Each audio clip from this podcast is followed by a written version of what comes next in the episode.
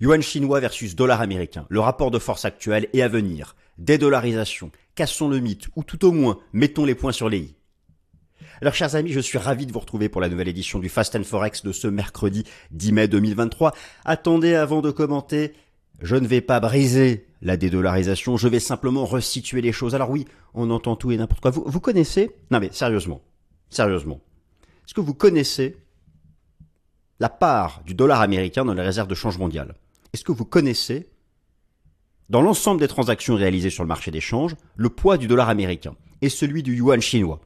Je vous fais apparaître quelques statistiques quelques secondes et on les retrouvera tout à l'heure.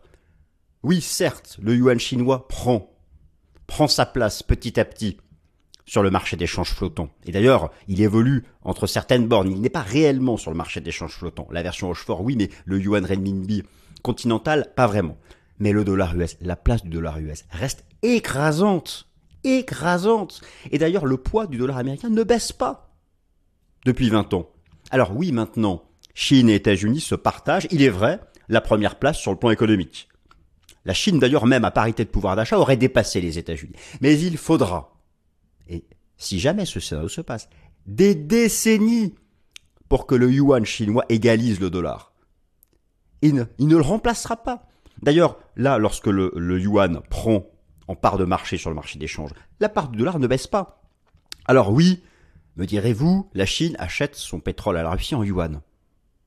Vous allez voir dans la présentation, j'ai tout un slide sur ce que pèse la bourse de matières premières de Shanghai sur les contrats à terme pétrole, c'est peanuts. Alors, il y a une petite part, mais l'essentiel reste encore au dollar américain. Alors s'il vous plaît mes amis, laissez-moi déstructurer ce mythe de la dédollarisation. C'est parti.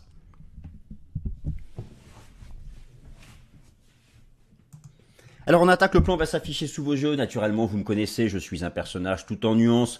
Je vais donc reconnaître certains faits, mais parler de dédollarisation, de disparition du dollar américain et de son remplacement par le yuan chinois, c'est juste une ânerie. Ça sera peut-être vrai dans 50 ans et encore, ce sera davantage un équilibre des forces. Rappelez-vous à l'époque, la transition entre la livre sterling et le dollar US a pris 60 ans. On va parler de tout ça. Le plan s'affiche sous vos yeux et donc on attaque la première partie. Chine versus USA, l'équilibre des forces sur le plan économique est atteint. Alors oui, ça, effectivement, je vous l'accorde, en l'espace de 20 années. En l'espace de 20 années de très forte croissance économique de la Chine, la Chine a mis fin au rôle incontesté des États-Unis en tant que première puissance économique mondiale.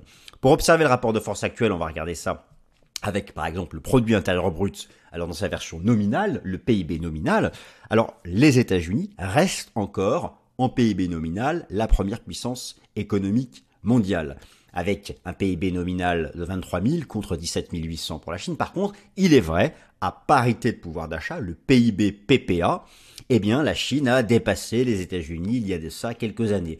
De la même façon, lorsqu'on regarde le poids des deux pays dans le commerce mondial, et en particulier le poids dans les exportations mondiales, il est vrai, la Chine a dépassé les États-Unis il y a euh, quelques années. Alors, je vous montre un récapitulatif ici sous la forme d'un tableau de ces datas qui compare les deux pays, PIB en milliards de dollars, PIB PPA, exportation et population.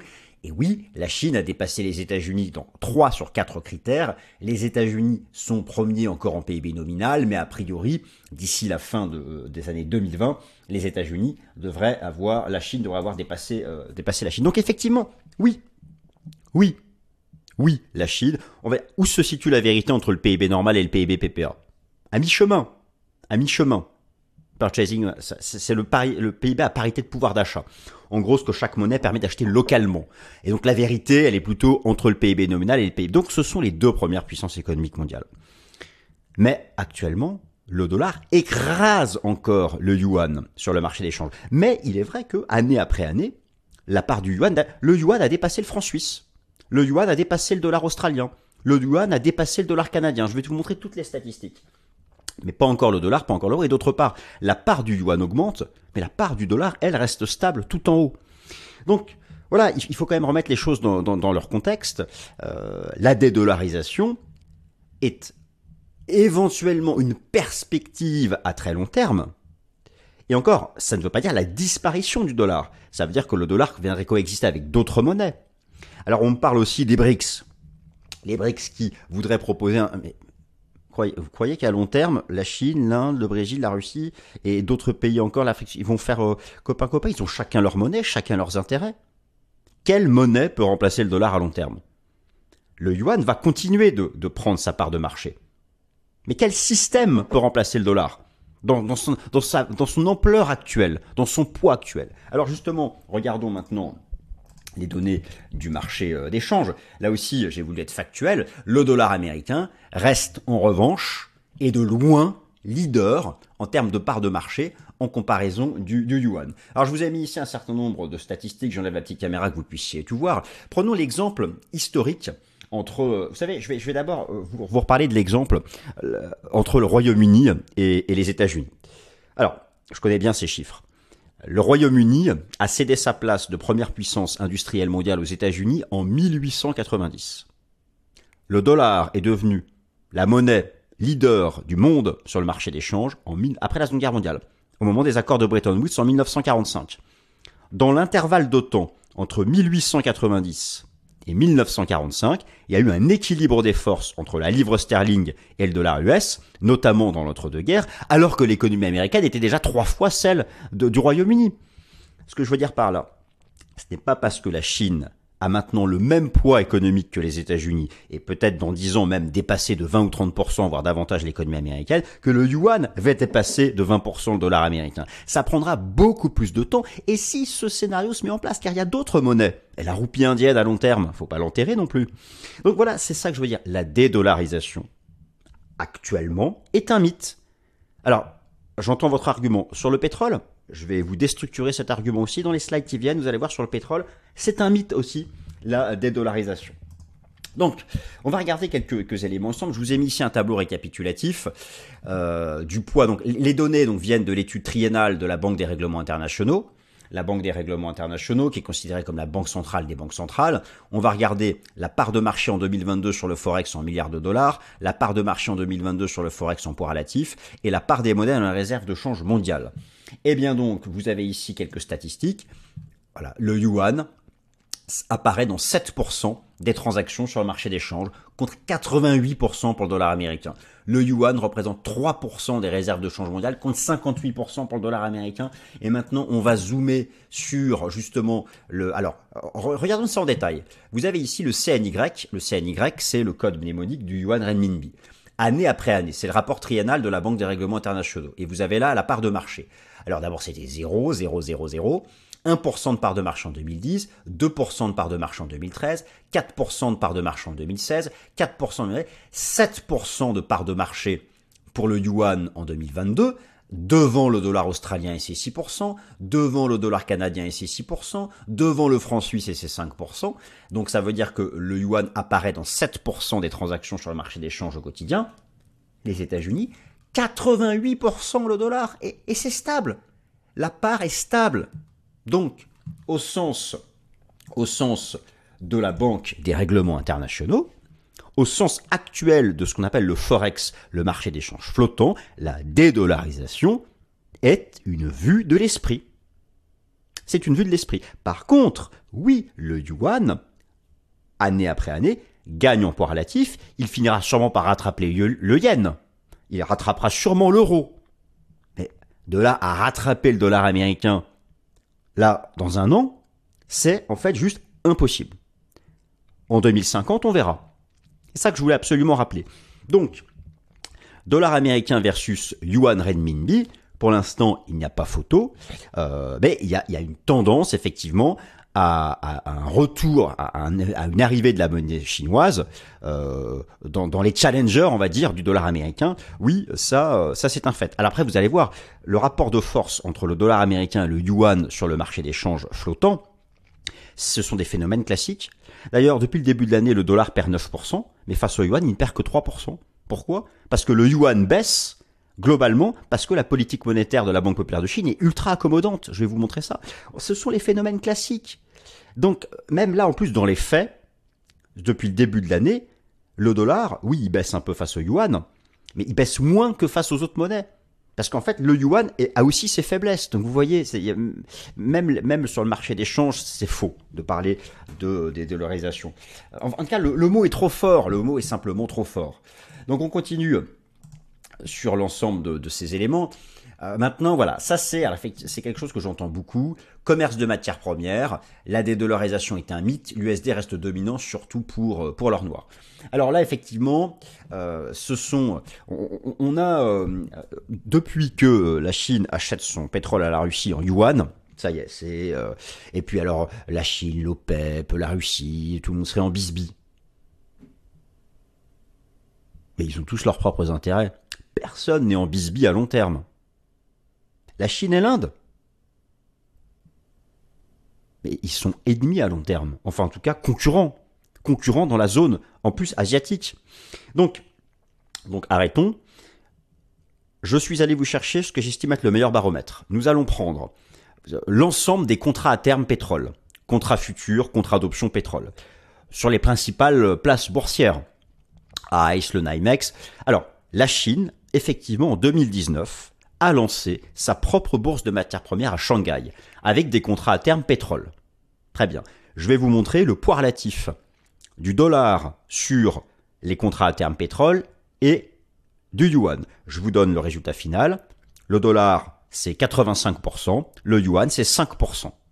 Même sur l'or noir, il n'y a pas de dédollarisation ce, ce qui serait, il est vrai de dire qu'il y a une arrivée du yuan, il y a de manière très peu perceptible un recul relatif du dollar, mais qui reste pour l'instant très limité, parce qu'il n'y a pas d'alternative sérieuse pour le moment en tout cas.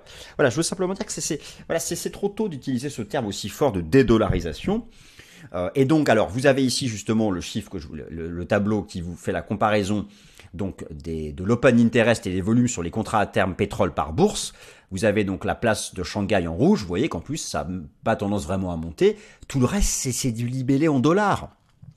Alors d'ailleurs, petite parenthèse euh, par rapport à ça, c'est intéressant de noter dans, le rapport entre la Chine euh, et, Taïwan que vous savez que le Taïwan, c'est 60% de l'offre mondiale de semi-conducteurs et 90% de l'offre mondiale des, euh, des, semi-conducteurs de toute dernière génération. C'est intéressant de noter que la monnaie de, Taïwan, c'est le dollar de Taïwan. Et d'ailleurs, il y a une, il y a, il y a par contre vraiment une corrélation en termes de tendance. Il y a, trois monnaies. Il y a le, le CNY le CNY, c'est la monnaie officielle de la Chine, le yuan renminbi. Il y a le CNH, qui est la monnaie de la Chine euh, dite offshore. Euh, Hong Kong et compagnie, euh, qui lui appartient au marché d'échange flottant. Le yuan renminbi, le CNY, lui, il évolue entre des bornes, mais de plus en plus larges. Et donc le dollar de Taïwan, on voit qu'en fait partout, globalement, c'est la même, euh, c'est la même dynamique. Mais donc même là, si vous voulez, on retrouve le mot dollar. Enfin, c'était une petite, une petite parenthèse. Alors maintenant, si en réalité actuellement le rapport de force sur le marché d'échange entre le yuan renminbi et le dollar américain, pour l'instant, n'est pas un processus de dédollarisation, mais répond au phénomène classique d'évolution euh, des paires de devises, l'évolution du taux USD-CNY et le fait de la divergence des politiques monétaires entre la Fed, la Banque centrale américaine, et la Banque populaire de Chine, ou PBOC, la Banque centrale de Chine. Donc, euh, et, sur le, d'ailleurs sur le long terme, regardez le graphique de long terme, un graphique en données mensuelles de la paire USD-CNY, c'est plus ou moins une phase maintenant latérale depuis 10 ans, entre 6 et 6,5. Et là, vous avez cette infographie de mon ami Valentin Offrand qui positionne les banques centrales dans le cycle monétaire. Et, regardez récemment d'ailleurs, récemment d'ailleurs, si vous prenez un graphique moyen terme de l'USD-CNY, je vais retirer l'Ishimoku qu'on y voit clair. Bon, bah depuis euh, un an, c'est plutôt une phase haussière. C'est même plutôt le yuan qui a baissé face au dollar américain. Donc même là, il n'y a pas de dédollarisation. Pourquoi? En cause, eh bien, la politique monétaire accommodante de la, de la, de la, de la Banque centrale de Chine, alors qu'elle est euh, restrictive aux États-Unis. Alors pour quelles raisons Ce sont les mécanismes habituels que vous connaissez bien. Cette divergence des politiques monétaires est liée à la comparaison entre l'inflation et les données macro de la Chine et des États-Unis. Vous avez ici par exemple, alors vous avez ici la comparaison des taux des banques centrales majeures. Vous voyez que toutes les courbes sont en hausse. Alors sauf deux. Vous avez en, vert le taux d'intérêt directeur de la Fed, qui est maintenant à 5,25. Là, vous avez le taux directeur de la Banque centrale du Canada, du Royaume-Uni, de l'Australie, de la Banque centrale européenne, de la Suisse, et, là, en, bas, là, c'est le Japon. Alors, le Japon, lui, ça monte, c'est mais euh, eux, ils ont encore les taux négatifs. Et en rouge ici, vous avez l'évolution du taux d'intérêt directeur de la Banque populaire de Chine. Vous voyez bien que c'est une tendance baissière. Donc en fait, si depuis le printemps 2022, le dollar a gagné cette... Alors, depuis un an, le dollar est en hausse face au yuan, mais depuis six mois, il baisse. Mais c'est parce que, je vais vous montrer ça dans un instant, c'est le dollar américain qui baisse face à un panier de devises depuis six mois, parce que le marché anticipe un pivot de la Fed. Mais donc, c'est parce que la trajectoire monétaire de la Banque populaire de Chine est opposée à celle des États-Unis, parce qu'ils n'ont pas d'inflation. Ils n'ont pas d'inflation. Je vous montre ça tout de suite. Je remonte ça. Ici, vous avez maintenant la comparaison des taux d'inflation entre la Chine, les États-Unis et l'Europe. Voilà en bleu le taux d'inflation au sein de la zone euro, en vert le taux d'inflation aux États-Unis et en rouge le taux d'inflation en Chine. Bon, ils sont à 0,70 et le consensus pour la prochaine mise à jour est à 0,3. Voilà de quoi en fait mettre la pression sur le yuan et soutenir le dollar face face euh, au yuan euh, au yuan renminbi. Alors maintenant justement regardons la partie technique pour bien comprendre qu'une chose, pour bien comprendre une chose dans dans l'immédiat. Alors ce que vous devez comprendre, c'est que tout d'abord, lorsqu'on regarde la performance des taux de change depuis 6 mois. Vous avez ici donc un graphique que j'ai construit sur TradingView avec la performance des taux de change depuis 6 mois. Alors, le dollar américain face à un panier de devises, son code c'est DXY, je vous le rappelle. Le dollar baisse overall d'environ 7,8% face aux monnaies depuis 6 mois. Et regardez face au yuan, il ne perd que 4%. Alors oui, depuis 6 mois, le dollar est en baisse face au yuan, mais il, baisse moins que face aux autres monnaies. Pourquoi? Parce que la, devise chinoise est sous la pression de la baisse des taux d'intérêt de la part de la Banque centrale de Chine. et pourquoi d'ailleurs? Et pour quelle raison? C'est parce que le marché anticipe un pivot de la Fed. Regardez ici en bas les anticipations de politique monétaire de la Fed. Attention, je vous rappelle que ce mercredi, vous avez la mise à jour de l'inflation aux États-Unis. Mais globalement, le pivot est attendu d'ici l'automne prochain. Tout ça pour dire que actuellement, euh, il ne faut pas euh, se cacher. Lorsque vous envisagez le rapport entre yuan et, dollar, ne vous, ne vous euh, braquez pas sur le, le, terme dédollarisation. Ça reste des mécanismes de politique monétaire comparée classiques qui influencent. je vous montre. Je vais comparer, comparer. Donc ici, qu'est-ce que je fais? Voilà, vous avez là, en orange, le dollar américain face à un panier de devises. Et en bougie japonaise, le taux USD CNY. Alors, vous voyez qu'il y a une corrélation. Et, si actuellement, euh, si depuis six mois, vous avez une baisse de l'USD CNY, c'est parce que le dollar a reculé à cause des anticipations de pivot de la Fed. Alors parfois, c'est décorrélé. Par exemple, ici, vous avez une envolée de l'USD CNY, alors que le dollar était flat. C'est parce que là, la, Banque centrale de Chine lançait des mesures accommodantes et d'injection de liquidités. Ici, regardez, vous avez eu d'abord une hausse initiale du dollar et le yuan a mis vachement de temps à, partir à la baisse, c'est-à-dire la hausse de l'USDCNY, parce qu'il a fallu attendre vraiment ici avril 2022 pour voir la Banque populaire de Chine se mettre à injecter des liquidités. Donc c'est vraiment ces phénomènes classiques en fait de, divergence des, politiques monétaires qui produit donc son effet. Et, donc, alors maintenant, quel est le rapport de force? Parce que c'est quand même ça le sujet de la vidéo. Le rapport de force entre euh, le yuan et le dollar américain, c'est un range. Vous allez voir, euh, c'est une phase, et il y, a toutes les bonnes raisons que ce soit neutre. Étant donné que euh, la Banque populaire de Chine, elle, est accommodante, que pour l'instant la Fed reste restrictive, même si plus tard elle devrait devenir accommodante. Et au final, vous avez des bornes chartistes. Alors là, ici à l'époque, il y avait un super signal. Il me semble que je vous l'avais donné en avril 2022. C'était euh, euh, la sortie par le haut d'un wedge qui venait faire écho à l'époque au double bottom, même niveau. Là récemment, on a rejoint ici cette partie haute. Et maintenant, nous voilà enfermés entre les 6,80 et les 6,97. Vous voyez que c'est pas non plus une, volatilité incroyable. Et si vous ajoutez ça, le système Ishimoku, on est dans le nuage en hebdomadaire. C'est parfaitement neutre. Donc même sur le marché d'échange flottant, que ce soit d'ailleurs le dollar, l'USDCNY ou l'USDCNH, c'est-à-dire le dollar américain face au, yuan offshore, ou que ce soit même le dollar américain face au dollar de Taïwan, partout, partout, ce sont des phases, euh, partout, ce sont des phases, euh, ce sont des phases latérales. Donc voilà, chers amis, je voulais absolument traiter ce sujet, remettre un peu les choses en perspective. En termes de conclusion, oui, maintenant Chine et États-Unis sont ex aequo première puissance économique mondiale, et d'ici 10 ans, la Chine sera vraiment numéro 1, les États-Unis vraiment numéro 2, mais d'un point de vue monétaire, le remplacement du dollar américain par le yuan chinois est juste actuellement une, une fausse lecture des choses. Par contre, le yuan va continuer, gratter sa place, mais il faudra au bas mot 20 ou 30 ans encore, à mon humble opinion, pour avoir un équilibre des forces monétaires. Voilà chers amis, j'espère que cette vidéo vous a plu. N'hésitez pas à commenter, à partager, à vous abonner si ça vous a plu, et à très bientôt, merci.